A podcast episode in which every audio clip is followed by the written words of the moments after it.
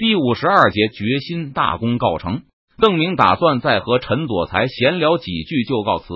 现在陈佐才对四川的民风民情比邓明还要了解的多。回头老傅再琢磨一下，把这个书名给改一改。此外，这本书最好也不能说是国公亲笔写的。在邓明起身道别的时候，陈佐才随口说道：“这是他刚才闲谈时想好的办法。”为什么？本来已经要走的邓明。突然又停下了脚步，用我的名字不好吗？如果话是从我的口中说出来，老师和学生们都更容易相信。这当然没错。陈佐才轻轻叹了口气，眼前这位成都的统治者，其他什么都好，就是太不懂得爱惜自己的名声了。就好比当初办这个书院，也不知道改个名字，结果使得许多的人都认为邓明就是要搞一套谋朝篡位的工具出来。略一沉吟。陈佐才没有正面回答邓明的疑问，而是提出了一个人选：龚老先生怎么样？就说是他写的。陈佐才和龚玉长谈过几次，对方的学问见识都让陈佐才佩服的五体投地。陈佐才也很清楚，龚玉对邓明非常关心爱护。虽然到四川的时间不太长，但居然也和文安之差不多了，简直就是把所有的希望都寄托在邓明的身上。其实我又何尝不是呢？陈佐才心里突然冒出来这样一个念头，但他马上就将其驱散了。我在胡思乱想什么？我深受皇上的隆恩，被提拔为嗯，被提拔为把总。总之，我绝不能辜负了皇上。要是没有陛下的恩典，保国公还根本不会有机会见到我呢。把这些乱七八糟的念头驱赶出去后，陈佐才继续刚才的话题，不如就说是龚老先生写的好了。他反正连神主牌都烧了，这点事也不会放在心上了。听到这句话，邓明才反应过来，哈哈大笑起来。原来陈继久是觉得这本书对我的名声不好啊，没关系，我敢做敢当。再说，也不能什么坏事都往龚老先生头上推呀。国公的前程远大，现在不知道轻重，以后会明白，有个好名声还是很重要的。陈佐才微微摇头，轻声劝说道。嫩邓明低头愣了一会儿神，片刻后抬起头来，语气坚定的说道：“这本书就是我写的，这样才能达到我想要的效果。慈不掌兵，这个道理老夫也很明白。不过这事就像带兵打仗一样，每个人都需要各司其职。”陈佐才依旧没有放弃说服邓明的念头。实际上，他认为邓明在一次次下江南的时候就做过很多不妥的事。其实很多公开出去不好听的事，完全可以让手下挑头去做。邓明只要装不知道就行了。有些话陈佐才并没有挑明，他觉得自古以来，一个能成大事的领袖总是会有比较好的名声，因为他自己注意维护，手下也明白这是君臣分工。邓明的实际表现要比陈佐才所知道的大部分领袖都要好得多。如果再加上注意宣传的话。打扮成一个圣人没问题。陈继久怎么也说起这种话来了？邓明闻言又是微微一笑。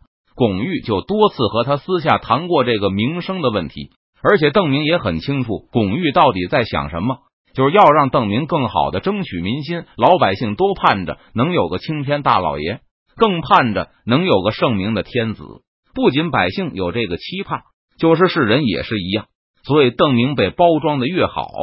就越能得到百姓的拥护和支持，百姓们越是把希望寄托在他身上。巩玉也承认，邓明到现在为止名声很不错。不过，为什么不更进一步呢？把那些强盗帝国的理论统统交给别人去发布好了，邓明只要坐享其中的好处就可以。巩玉甚至推荐过具体人选，一个是周开荒。巩玉称，完全可以把此人打扮成一个杀人不眨眼。蛮横凶狠的形象。此外，还有一个人堂，也可以赋予他一个摇羽毛扇的阴谋家的形象。这样，诸多关于帝国的理论都可以被称为出自这两个人的策划。巩玉并不是没考虑过毛遂自荐，不过他担心自己年事已高，不知道什么时候就会离开人世，无法保证帮助邓明把这个黑锅背到底。说到这里，我突然想起了一件事：议会投票的那天。陈继九在议会里说的那番话，我也听说过了。陈继九讲的很好，邓明轻叹了一声。其实这种吃绝户的事，仔细想一想，我好像也干过。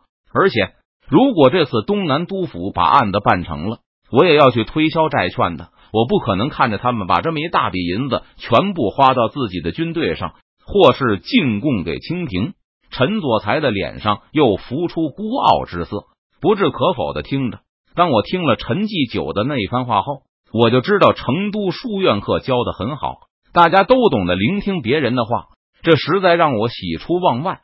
邓明说到这里，对陈佐才抱了一下拳，教课是分内之事。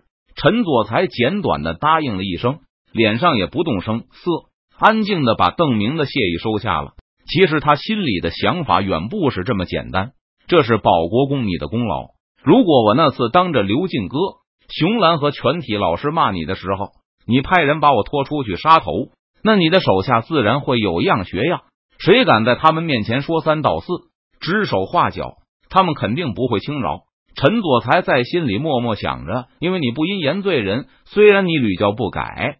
但你对我表现出来的尊敬，让你手下都知道该怎么对待谏言。可以不听，但不能不让人说。现在已经变成了全川的风气。再说，我又有一点名气，所以这次曲艺会骂他们的时候，虽然他们都有权把我轰出去，但谁也不好意思喊卫兵这么干。现在邓明向陈佐才表示谢意，称赞他教导有方。陈佐才也无意去纠正对方的看法。同样是在心中默念：“你不因言罪人，那我就不平则鸣。”这就是君子对君子的报答方式。其他的客气话就不用说了，省得你这个年轻后生经不住夸，骄傲自满起来。这时又听邓明说道：“五年前，明军在重庆城下惨败，我和其他溃兵一起逃向奉节，途中我第一次参加了与敌人交战。那一仗我还击毙了一个敌人。”邓明挥了一下手。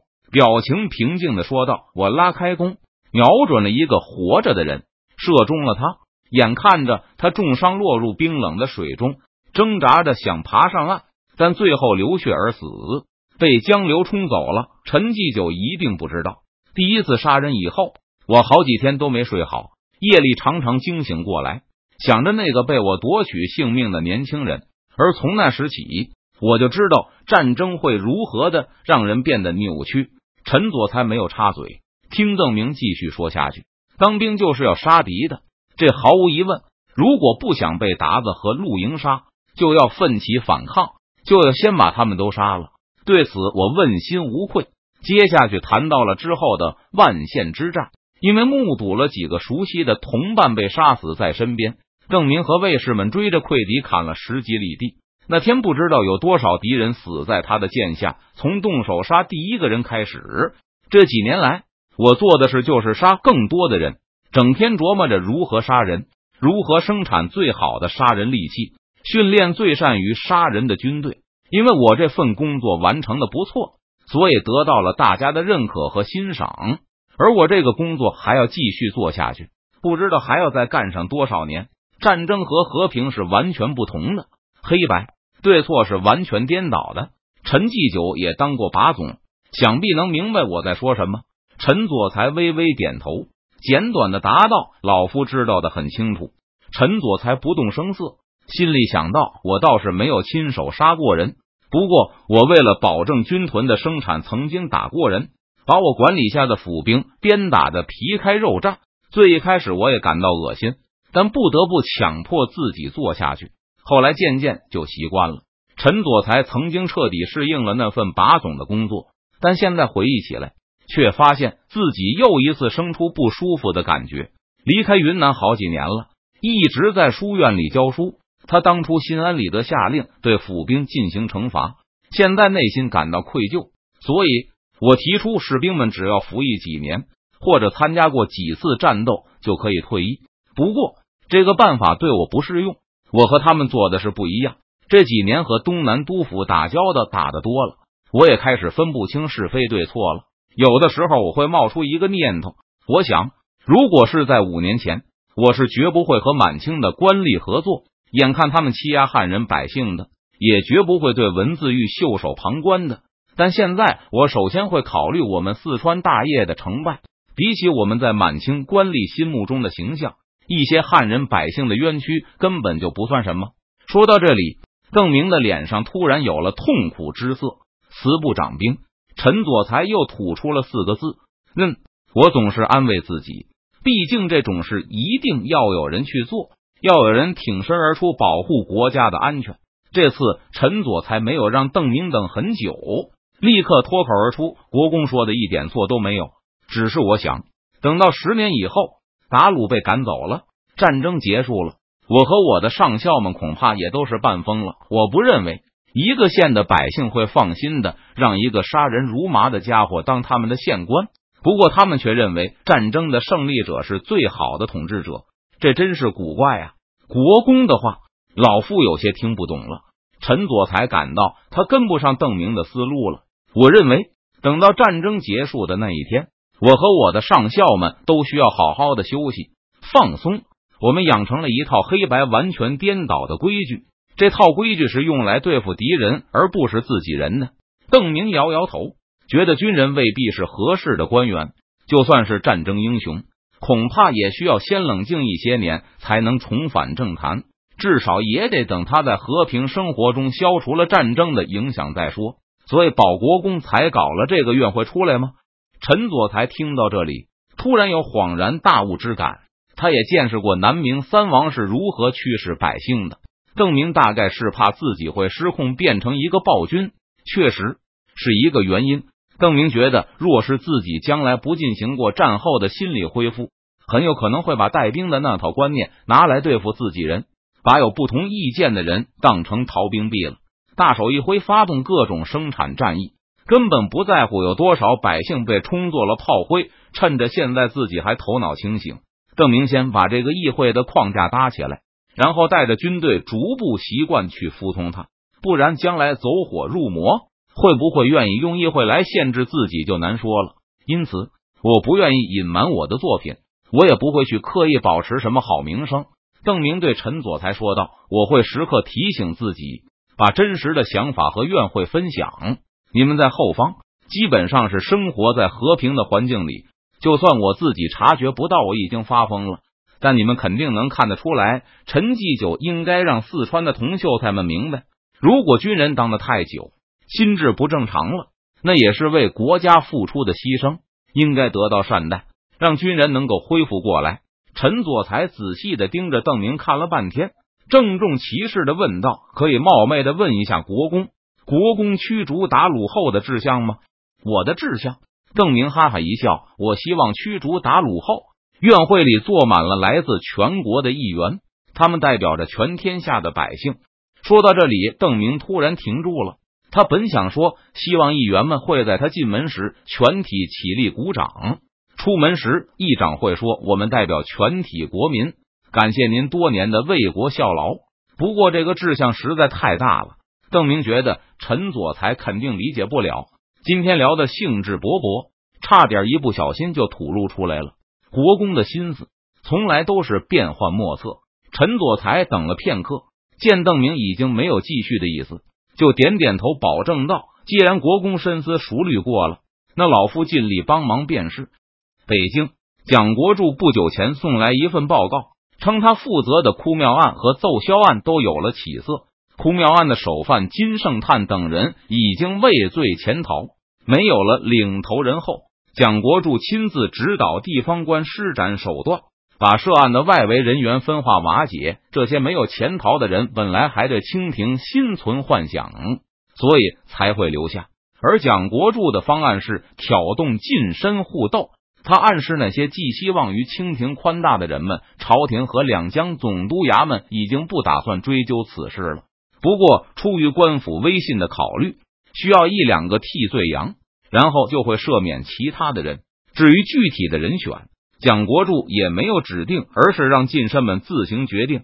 他还拿了一个冠冕堂皇的理由出来，说官府默许众人分担那个顶罪的人遗留下来的责任。换言之，就是众人负责照顾顶罪者的家人，凑钱弥补该人被抄家的损失。不出蒋国柱所料，为了顶罪的问题，本来就不太团结的近身联盟立刻出现了裂痕。他们之前能够形成这个联盟，还是因为这北的榜样。不过，当蒋国柱明确表示官府没有特别针对的对象后，这些近身就又开始举办赛跑比赛。不过蒋国柱可不是邓明，他并不打算只吃掉最后一名。在经过互相举报和陷害后，蒋国柱抓走了几个近身，然后要求其余的人按照最开始的约定办，让他们合伙照顾被捕者的家人。在这期间，蒋国柱偷偷对其中的一批人说：“他们本来就不在官府的严办名单上，就算没有人顶罪。”也最多是罚款了事。蒋国柱估计这些人听完后肯定会觉得自己其实也没大事，分担顶罪人的负担非常不公平。等这些人再为此事闹起来后，蒋国柱再把之前他们互相陷害、告密的信分发一下，估计就能让黑名单上的近身们彻底反目成仇。蒋国柱计划分三批到四批，把这些富户都抓起来，没收财产，然后卖给四川人。至于查抄所得，蒋国柱计划把一成送给北京，用三成购买四川的债券，剩下的用来养兵。在给北京的报告中，蒋国柱吹嘘了一番自己的忠诚和干练，拍着胸脯保证至少能够给北京运去一百万两银子。把蒋国柱的奏章轻轻的放到了桌子上。索尼沉吟了一会儿，对鳌拜和苏克萨哈说道：“现在江南如此混乱。”归根结底还是在邓明身上。正是鳌拜和苏克萨哈异口同声的答道，然后一起满脸期待的看着索尼。不久前，康亲王杰书又上了一份奏章，认为等拿到曹银后，清廷就可以挥师西进，取道潼关入陕西，集中河南、山西等地的陆营精锐于保宁、重庆，再加上精锐的河西兵，与邓明再次决一死战。杰叔显然不愿意灰溜溜的返回北京，而且无论是他还是鄂必龙，都对淮安的失利相当不服气，认为如果不是因为水网密布、江南人心浮动、侦查不利，加上朝廷一再催促等原因，他们不会遭遇挫折。而从保宁、重庆出发，只要粮秣准备充足，府兵和牲口带的够多，完全可以走陆路攻击成都。只要攻陷了成都。那所有的动荡不安自然都迎刃而解，就是和邓明拼个两败俱伤，也能阻止他继续无休止的利用水师优势骚扰湖广两江、浙江、山东。与其让官兵在这么大的范围上疲于奔命，处处设防，还不如集中人力物力荡平了四川。这个计划，鳌拜和苏克萨哈也是认同的。作为去过四川的战将，鳌拜表示，他认为。走汉中这条路攻击西川是完全可行的，虽然路上没有什么人，但确实可以靠大量的民夫和畜力来解决运输问题。对于陆战，清廷也还有一定信心，而且北方的军队士气也还不错。比如河西的赵良栋就多次叫嚷，有信心把邓明一举荡平。在邓明烧死了洪承畴，袭杀了胡全才，又生擒了郎廷佐后，敢这么喊的人就没有几个了。而在高邮湖、浙江和山东之战后，赵良栋这样的好汉就更稀罕了。若是去打成都的话，赵良栋这样的猛将一定要带上。他的好搭档张勇和王进宝，不用说也得一起去。只有索尼依旧担忧，进行这样大规模的动员会让清廷有被掏空家底的危险。要是能一劳永逸，当然好，那花多少钱都是值得的，而且还能靠象牙和翡翠来弥补损失。高明占不是说西藏都是满嘴长牙的大象和用来当门店的翡翠吗？可若是战事不利的话，那清廷又该怎么办？若是几年前我们肯下这样的决心，现在就不用坐在这里发愁了。鳌拜见索尼又没了下文，焦急的劝说道：“如果我们现在舍不得花这笔钱，下不了这个决心，那再过些年，邓明的流窜范围只会变得更大，朝廷的负担更重。”说不定到时候我们连下这个决心的能力都没有了，那才是追悔莫及呀。